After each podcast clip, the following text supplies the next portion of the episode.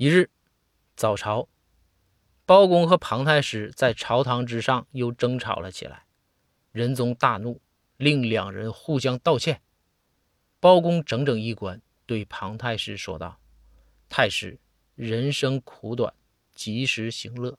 你若安好，便是晴天。”未等包公说完，庞太师赶紧陪笑说道：“老包，没事吵吵闹闹挺好。